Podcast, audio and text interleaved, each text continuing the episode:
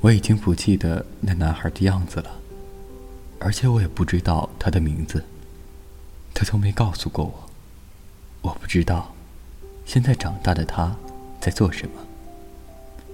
是不是还记得那个夏天？可是，我还记得那条人流熙攘、灰尘飞扬的街上。我有一个小小的花店。从小我就梦想着自己有一间玻璃花屋，堆满色彩缤纷的花。阳光透过一尘不染的玻璃照进来，最重要的，我要在花屋的中央阳光里放一张木头的小圆桌，然后用一个简单的、没有装饰的玻璃花瓶装满满一花瓶的白色百合。而现在，我就坐在一屋子花的中间。下午的阳光正照在百合花上。我注意那男孩有些时间了。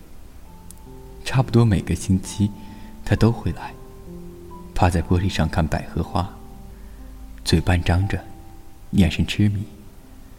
我没见过一个男孩看花会看得那么专注。大部分来买花的男孩都只会要玫瑰和满天星，付了钱拿了花就走。甚至不会多看花一眼。可是他却长时间的用一种专注，甚至有些爱恋的眼神看着我的百合，我不由得要注意他。他这样来看花看了很久。我会在店里微笑的看着他，可他从没把眼光向别处偏一偏。直到有一天，我走出店去招呼他。他却吓了一跳，飞快的跑了，消失在人群里。后来有很久，他没再来过。我很后悔，那心情就像无意间踩坏了一个小孩子精心堆起来的沙堡。夏天里的一天，他走进我的小店，红着脸，不说话，仿佛在积蓄勇气。大约我的微笑使他安心。他终于说：“那朵花多少钱一支啊？”我告诉了他，那个时候百合还不像现在那样遍地都是，是很昂贵的一种花，而他也不像是一个身上有很多零用钱的孩子，所以我就从花瓶里抽出一支递给他。没想到他忙不迭地把双手背到背后，还后退了一步。他看着我说：“我不要。”但是您可不可以让我在这儿打工？我不要钱，只要……他又看着花。我从没用过小工，这个花屋是我的梦。没有客人的时候，我喜欢一个人静静的拾朵花。但我还是很爽快的答应了他。他工作的非常勤勉，可是不太有经验。尽管我给了他一副手套，他还是经常被玫瑰花扎着。他的手上、胳膊上，常有斑斑点点的伤痕。有时候闲下来，他就看花，我则一点点把一束束花里的残枝败叶捡出来。我要说，他是个非常沉默的男孩子，沉默的不像他的年龄。一次，我无意中看见他，站在那张小圆桌边，脸上一股心醉神迷的样子，一只手伸出去。像是想要摸那百合花，他的手指很长，轻轻的向前探着。几次要碰到花，又缩了回来。我低声说：“你可以摸摸看，不会摸坏的。”他吓了一跳，很不好意思的跑到一边找事儿做。半天，他突然说：“那花真的很像他。”谁？我的，我的同学。他的脸又红了。有一天他没来，第二天很晚才来，半边脸肿着，闷闷的对我说：“对不起，昨天我爸把我锁家里了，今天好不容易才出来。”他眼里浮着泪光，没有更多的解释，可我想象得到是什么样的情形。我不由得起了怜惜的心，对他说：“其实你不来也没关系。”我还是会给你花的，他却很大声地说：“不，不要，我一定要干完这个暑期。后来他来干活就很不规律了，有时候好几天都不来了。每次来，都见他身上有新伤，我很心疼他，常问他要不要我去和他家里解释，我可以给他一些钱，算是交代给家里的工钱。可他总是坚决拒绝，他说这是我的事，我自己的事。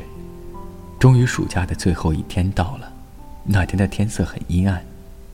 羽翼飘在空气里，一大早，他就穿戴的整整齐齐的到我店里，帮我干活。等到下午，我把我所有的百合放在一起，用湿棉花把根包好，再用玻璃纸和一根漂亮的白缎带扎起来。他看着我做，眼睛闪闪发亮。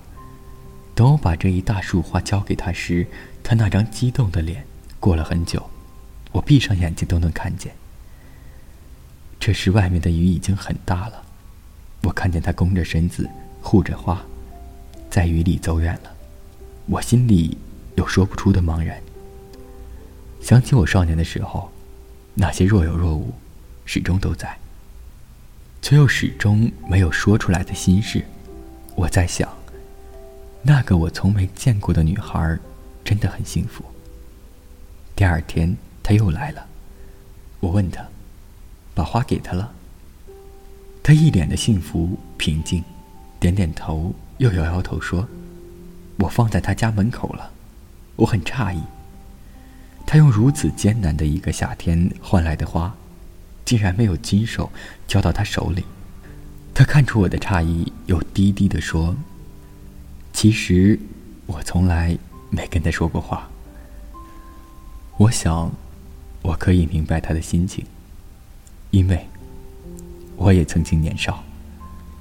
后来，我没有再见过他，但我常常在想，他是否会永远记得这个夏天，夏天里的白色百合花，还有那个拿到花的女孩，是否一生都会用甜蜜感激的心情纪念着那些百合花？我的花屋里，依然有那张小圆桌。在清亮的玻璃瓶里，我从没有插过别的花，只有百合。一杯冰沙，一个笑话，聊到天黑都不想回家。的吉他，一唱一和，看爱在萌芽。时间催促我们长大，为理想加快步伐。你在老店旁的。树下，最后偷偷吻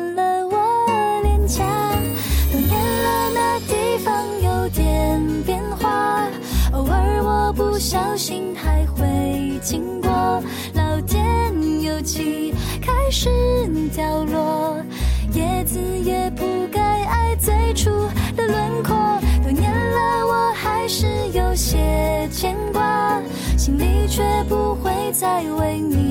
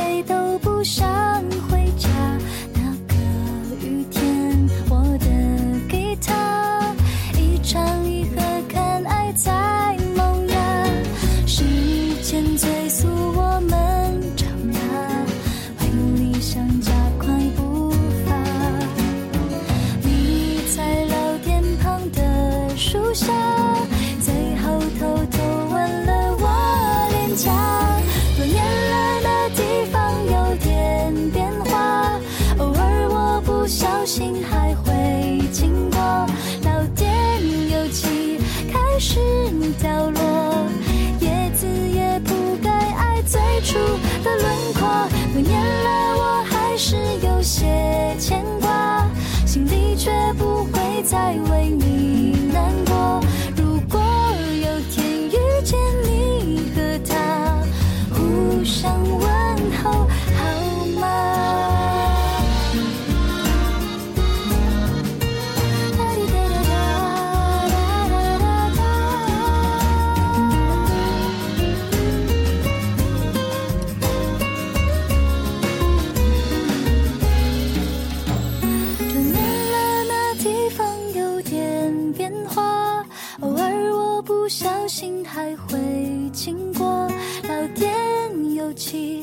开始掉落，叶子也不该爱最初的轮廓。原来，我还是有些牵挂，心里却不会再为。